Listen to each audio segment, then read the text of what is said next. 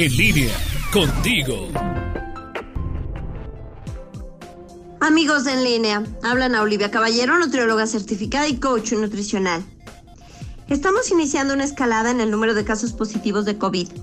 Ya en otros momentos hemos hablado de la importancia de mantener un buen control de las enfermedades crónicas, sobre todo las asociadas a obesidad, como la diabetes o la hipertensión. Además, muy probablemente sea una buena idea cuidar el peso corporal, ya que la Secretaría de Salud considera como grupo de riesgo para la infección por coronavirus a quienes tienen un índice de masa corporal mayor a 40, es decir, obesidad de tercer grado. Además, hemos comentado la necesidad de comer sanamente, hidratarnos bien y dormir suficiente para darle una mayor oportunidad a nuestro sistema inmune. Ahora, nuestro tema sigue siendo el COVID, pero asociado a la higiene de alimentos. En la semana me encontré con una publicación de la doctora Eva Trujillo, quien es directora de la clínica Comenzar de Nuevo, que está en Monterrey, en la que señala que no hay evidencia de que las personas se puedan enfermar por tocar la comida o los envases de alimentos que hayan estado en contacto con el virus. Esto por estornudos, tos o contacto con las manos. Se sabe que el virus puede sobrevivir en superficies diversas, por ejemplo, en plástico o en acero inoxidable de 2 a 3 días o 24 horas en cartón o en papel. Lo importante es seguir las recomendaciones oficiales.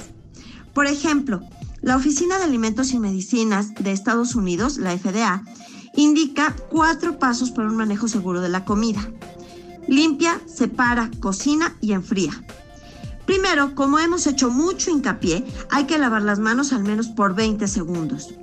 Luego, limpiar utensilios y superficies frecuentemente. El lavado de manos debe de ser antes y después de cada manejo y el de utensilios y superficies antes y después de utilizarlos. De ser posible debemos de utilizar agua caliente y siempre jabón. En segundo lugar, hay que separar evitando la contaminación cruzada.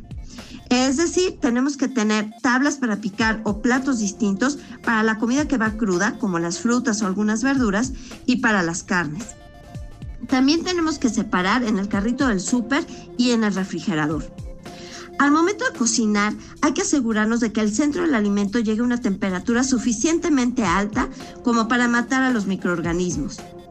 Si no se consume de inmediato nuestra preparación, hay que mantenerla caliente. Y finalmente se debe de refrigerar apropiadamente la comida en un lapso no mayor a dos horas desde que se preparó, manteniéndola siempre por debajo de 4 grados centígrados. Si la comida se va a transportar o se deja a temperaturas arriba de 30 grados, la refrigeración debe de darse dentro de la siguiente hora. Ay, por cierto, recuerden que siempre se debe de descongelar la comida dentro del refrigerador, nunca a temperatura ambiente. La misma FDA tiene tablas en las que señala cuánto tiempo puede permanecer un alimento en refrigeración o en congelación. Si ustedes desean saber o obtener estos datos o si requieren aclarar sus dudas, contáctenme en mi página de Facebook, anaoli-en línea. Por cierto, les comento que estoy dando consulta en línea para que no salgan de sus casas y puedan controlar los padecimientos asociados a los alimentos. Mándenme un mensaje al 477-314-7454. Soy Ana Olivia Caballero, nutrióloga certificada y coach nutricional.